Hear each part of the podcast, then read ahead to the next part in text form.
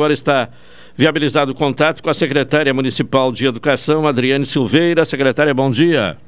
Bom dia, bom dia, Caldenei, bom dia, ouvintes. Bem, houve o um anúncio né, de que eh, a Prefeitura decidiu eh, o adiamento do retorno às aulas eh, presenciais por causa da pandemia que continua com números elevados em Pelotas. Eh, gostaria que a senhora explicasse aos nossos ouvintes essa decisão né, de adiamento do início das aulas eh, presenciais, secretária. Caldenei, primeiro eu gostaria de contextualizar dizendo que o coletivo na rede municipal de Pelotas ele iniciou no dia 15 de março, exclusivamente no sistema não presencial.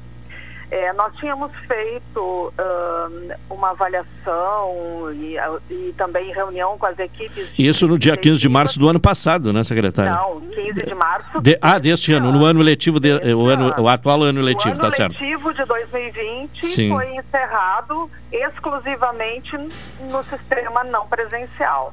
E o de 21 então, começou também não presencial, né? Exatamente. Começamos o não presencial no dia 15 de março e uh, terminaríamos o primeiro trimestre letivo de 2021 no dia 15 de junho, no sistema não presencial.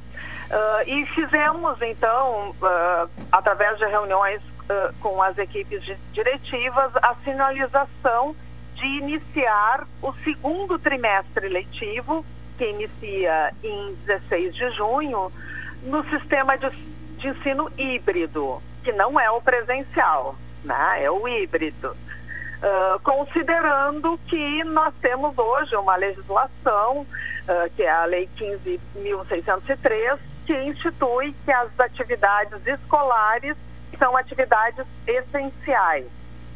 Então, com base nisso, nós precisamos oferecer, enquanto rede municipal, é, o direito às famílias de optarem de os alunos irem para a escola no sistema híbrido ou não. Nessa perspectiva, nós uh, estabelecemos como data de uh, in, início do ensino híbrido no dia 16 de junho. Uh, no entanto, devido o que vem acontecendo nessas últimas semanas, né, o agravamento da da pandemia, a ampliação uh, das medidas restritivas né, uh, no, em torno do município e de municípios da região, é, nós discutimos, né, prefeito, e a prefeita então optou para que nós uh, pensássemos nesse, retorno do ensino híbrido somente em agosto.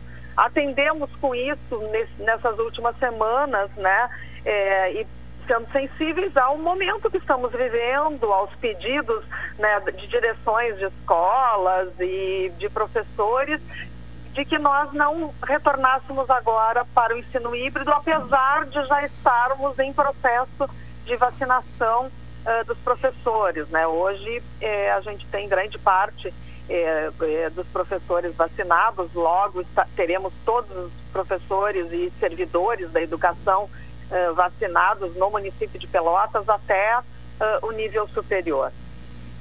Mas, uh, na verdade, é uma, uma medida de segurança, né, uma medida é, de prudência, e continuamos né, até lá nesse processo, então, de, do ensino não presencial e preparando cada vez mais as escolas para que possamos ter um retorno seguro quando pandemia nos permitir. Bem, havia essa perspectiva da volta do sistema híbrido a partir do dia 16 uh, para uh, o ensino infantil e, prim, e, e, inicialmente né, para o ensino infantil e, e, o primeiro e segundo anos do ensino fundamental. O que, que foi feito nas escolas? O que, que já está uh, realizado nas escolas, no sentido de adaptar a estrutura física à nova realidade eh, causada pela pandemia. Sim, nós temos, uh, nós somos uma rede uh, de ensino muito grande, né? Nós temos 93 escolas, são mais de 5 mil servidores na educação, entre professores e demais profissionais da educação. Uh, dessas 93 escolas, todas elas uh, uh, têm o plano de contingência para prevenção e monitoramento da Covid-19.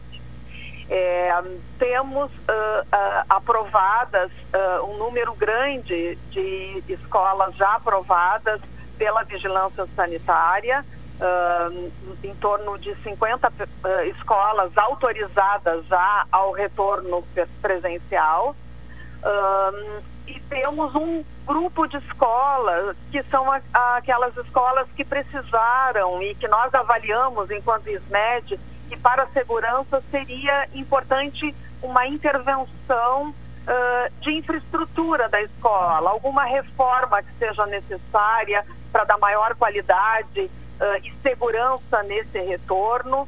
Então, uh, estamos nesse processo ainda em algumas escolas de, dessa intervenção infraestrutura, infraestrutural.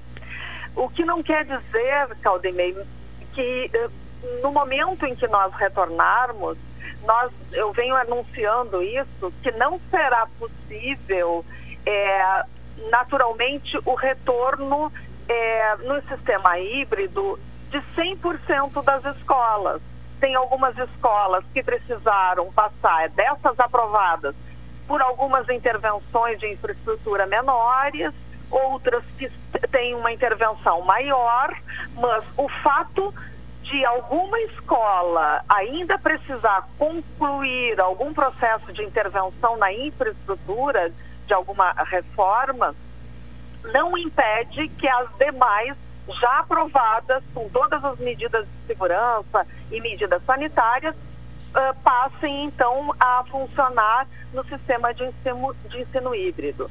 É, nós temos uh, uh, uma comissão na Secretaria de Educação que direcionada exclusivamente para essa questão das medidas de segurança uh, e medidas sanitárias e, e, um outro, uma outra equipe direcionada a essa reestruturação é, da gestão pedagógica da escola, que é completamente distinta. Né? Nós nunca vivenciamos nem o ensino não presencial, que é o que a gente está vivenciando hoje, e tampouco um sistema de ensino híbrido em que há o escalonamento gradual de alunos, né, que alguns permanecendo é, no sistema remoto, né, porque as famílias têm o direito de optarem de seu filho permanecer no sistema remoto ou de retornarem uh, para a escola no sistema híbrido.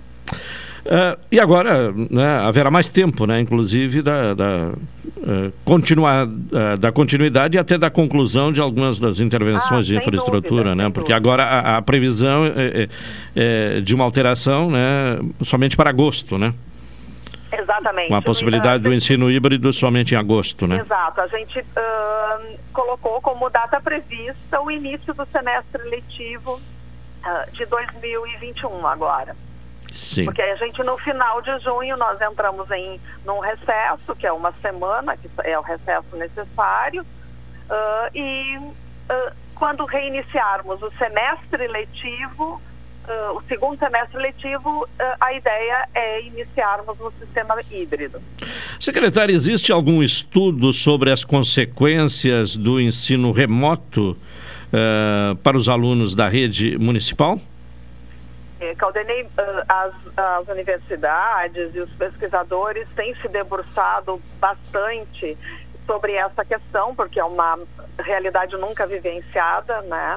Uh, e nós avaliamos, ainda sem dados uh, científicos neste momento, que certamente, assim como é para nós, adultos, é, uh, nós sentiremos e vamos continuar sentindo os reflexos desse, desse momento né, que a pandemia nos trouxe uh, durante ainda muito tempo, naturalmente, na formação das crianças, dos adolescentes e dos jovens, isso é uh, com certeza determinante. Né? Eu tenho dito né? Eu, eu sou professora, né? Uh, fui professora na universidade, né? Também pesquisadora na área da educação. Eu tenho dito que uh, acho que vamos viver, na verdade, é, os alunos da pandemia. né? Ou seja, teremos uma geração que permanecerá por um longo tempo ainda com os resultados ou com as dificuldades geradas por esse processo de pandemia. Não será a curto prazo, nem a médio prazo, isso será um processo de reconfiguração da escola e de um outro olhar uh, para os currículos, para as aprendizagens necessárias, pelas competências e habilidades que serão necessárias uh, de serem revistas ao longo dos próximos anos. E um dos sinais vai ser a diferença, né? Porque nem todos tiveram a mesma condição de acesso, né, para o ensino remoto. É, é exatamente. E, temos, e, também de exemplo, compreensão, né, de, de, é, de aprendizagem, né? É, na realidade, no, no município de Pelotas, nós temos nesse período não presencial, nós temos seis formas uh, para fazer a mediação da aprendizagem do aluno. Uh, isso considerando as escolas como um todo que utilizam mais de uma forma de mediação uh, nesse, nesse sistema não presencial. Uh, utilizam a plataforma Google para Educação, utilizam é, Facebook, redes sociais, né? Facebook, WhatsApp, Telegram, e-mail e material impresso. Não há uma escola uh, que use exclusivamente uma, uma única forma, justamente porque nós temos diferentes realidades socioeconômicas e temos que fazer chegar a educação em todas as famílias, né, para todos os alunos. Secretária Municipal de Educação, Adriane Silveira, obrigado pela participação aqui no programa uh, cotidiano. Tenha um bom dia. Eu que agradeço, Caldenei, a oportunidade. Tá bem, obrigado. Um abraço a todos.